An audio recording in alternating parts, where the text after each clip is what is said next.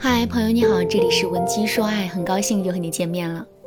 昨天啊，学员贝贝跑过来跟我抱怨说，她老公现在是越来越不在乎她了。我就赶紧问她，到底发生了什么事？为什么会有这样的感受？贝贝跟我说，前两天她老公下班回家之后，一副愁眉不展的样子，也不说话。她就主动走上前去问老公到底是怎么了。男人一见贝贝张了嘴，就叹了一口气，跟她抱怨说。最近真是太忙了，天天加班，简直要累死了。听到这句话之后，贝贝就直接来了一句：“哪有那么辛苦啊？你上周不还玩了一整天的游戏？”这句话一出口啊，男人的脸就立刻黑了起来。之后，男人更是硬生生的终止了话题，并且直到现在还没理贝贝呢。讲述完整个事件之后，贝贝就跟我抱怨说：“老师。”我明明就是想关心他呀，可他每次都这样，动不动就冲我甩脸子。我感觉他现在一点都不在乎我了。听了贝贝的话之后呢，我在心里默默的叹了一口气。其实，在现实生活中，像贝贝这样明明有安慰男人的心意，可最终却是事与愿违的姑娘啊，实在是太多了。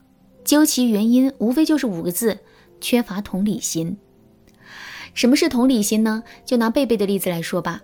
男人在贝贝面前抱怨说：“他最近真的很忙，天天加班，都快要累死了。”请问，男人的目的是什么呢？其实，男人的目的是让贝贝知道自己的感受，并且给到自己一定的肯定和鼓励。如果贝贝是一个很有同理心的姑娘的话，她肯定能 get 到男人的意图，并且呢，给到男人安慰，哪怕他什么都不说，静静的听男人倾诉，然后点点头，这都是一个很好的做法。可贝贝却并没有这么做，而是就事论事的告诉男人，他其实啊并没有多么忙。听到这话，男人怎么可能会开心呢？所以啊，一场冷战也就无可避免了。既然同理心这么重要，那么我们该怎么培养自己的同理心呢？其实很简单啊，我们只需要做到多站在男人的视角去想问题就可以了。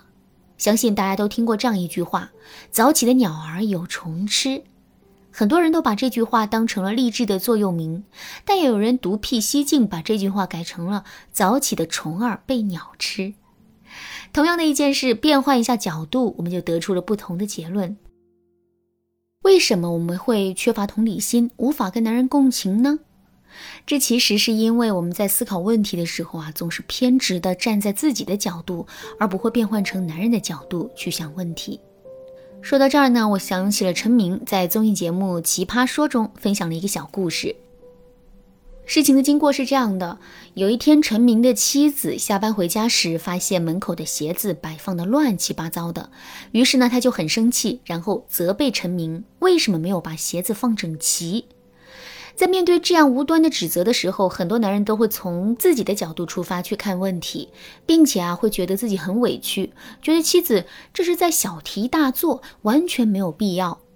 可是陈明没有这么想，听到妻子的指责之后，他没有抱怨，更没有生气，而是一脚踢开鞋子，对妻子说：“今天谁又惹你生气了？太过分了！明天我就去找他，我让他给你道歉。”听到这话，妻子瞬间就消气了。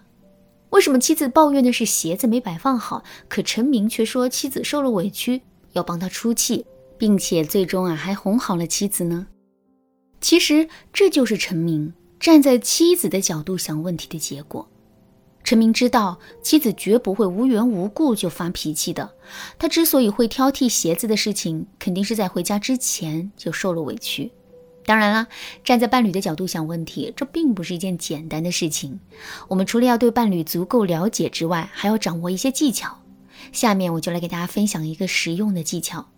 如果你想在掌握了这个技巧的基础上学习的更多，可以添加微信文姬零五五，文姬的全拼零五五，来预约一次免费的咨询名额。我要给大家分享的技巧呢，是不带预设的去观察问题。什么是预设？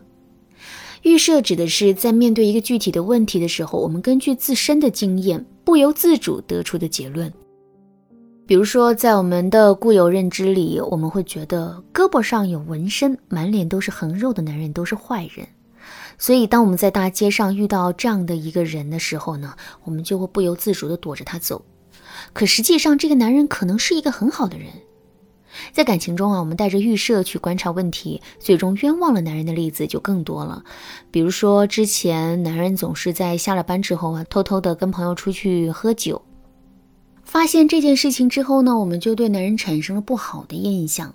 之后，哪怕他确实是在公司里加班，我们都不会相信他说的话了。再比如，男人很爱抽烟，并且经常会在卧室里抽烟，我们劝了他很多次之后，他才答应改掉这个坏习惯。后来，我们又在卧室里的某个角落发现了一包拆封的烟，这个时候我们很容易会想到，这是男人死性不改，又在偷偷的抽烟了。可事实却可能并非如此，这包烟可能并不是男人新买的，而是他之前剩下的，一直就放在角落里面。那通过上面举的这些例子啊，我们肯定就都知道了。如果我们总是带着预设去观察和思考问题的话，我们就很容易会陷在自我视角之中，甚至还会得出错误的结论。怎么才能做到不带预设的去观察问题呢？很简单，我们只需要做到，每当我们得出一个结论的时候啊，都要想一个与之相反的结论就可以了。比如说，男人回到家之后就黑着一张脸，我们多问了他两句，他更是冲我们发起了脾气。那这个时候，我们会自然而然地认为，男人这是在拿我们当出气筒，一点都不尊重我们。当我们得出这个结论之后啊，一定要立刻想一个相反的结论。